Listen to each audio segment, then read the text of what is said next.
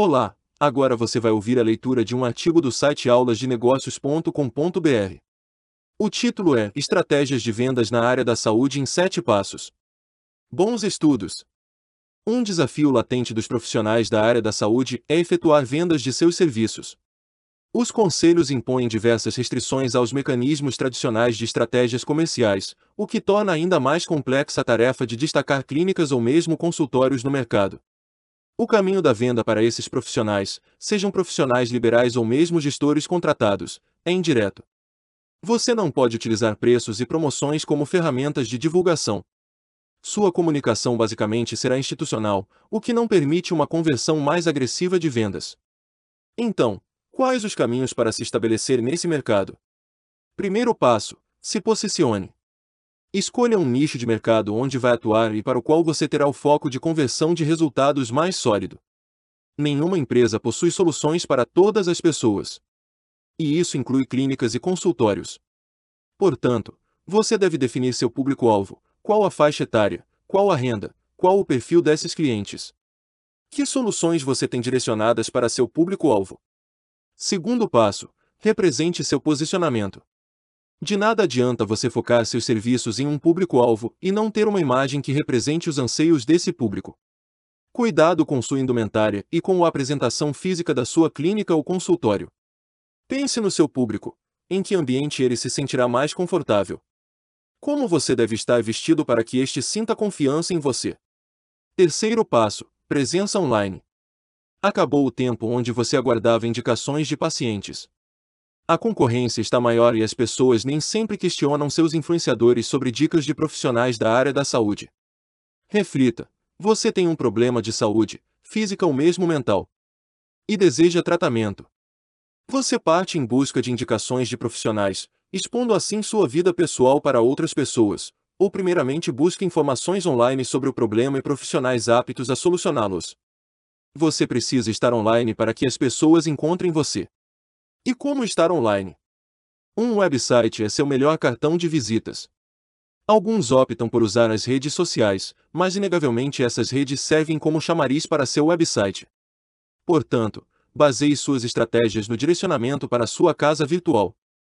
Redes sociais são pontes de conexões entre pessoas.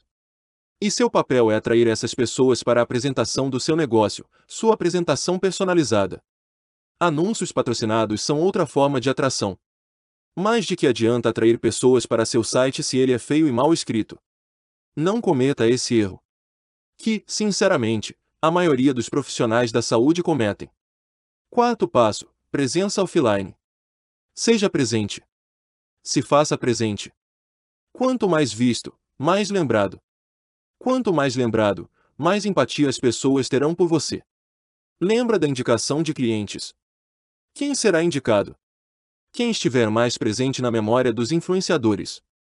Faça estratégias de presença. Participe ativamente das atividades da sua comunidade, seja conhecido e reconhecido. Lembre, tudo o que fizer offline remeterá à sua casa online, à sua apresentação via website. Todos os passos das vendas estão correlacionados. Quinto passo: atendimento. Você conseguiu atrair pacientes. Então faça o máximo para converter isso em vendas e garanta indicações. Pessoas gostam de ser bem tratadas e existem diversas técnicas para aumentar a satisfação delas em relação a você. Sexto passo: seja lembrado pelos seus clientes. Você precisa estar na memória de seus clientes. Seja presente, utilize ferramentas para lembrar deles. Uma boa listagem com dados específicos vai lhe ajudar a lembrar de datas e questões importantes para os mesmos. Está na hora de fazer uma reconsulta. Lembre o paciente. É aniversário do paciente. Lembre dele. Escolha as questões mais relevantes e seja presente na memória das pessoas. Isso vai aumentar seus resultados. Sétimo passo: se organize para vender. Na área da saúde é comum o receio por práticas comerciais. Existe uma certa restrição dos profissionais a buscar um fechamento de negócio, tratamento, deixando para o paciente a decisão de fazer ou não tal tratamento quando chegar em casa, falar com seu cônjuge, buscar novas referências. Não deixe que as pessoas simplesmente vão embora de seu consultório ou clínica sem a certeza de que elas entenderam plenamente a necessidade de fazer um tratamento e por que você é a melhor escolha. E aprenda a negociar efetivamente. Ser empreendedor, em qualquer área, envolve vender sua solução. Você acaba de ouvir um artigo do site aulasdenegócios.com.br. O autor desse artigo é Alex Kunrat, consultor da IDAT Consultoria e Treinamento. Se quiser ver vídeos, acesse youtube.com/aulas de negócios. Estamos nas redes. Nos acompanhe. Bons estudos!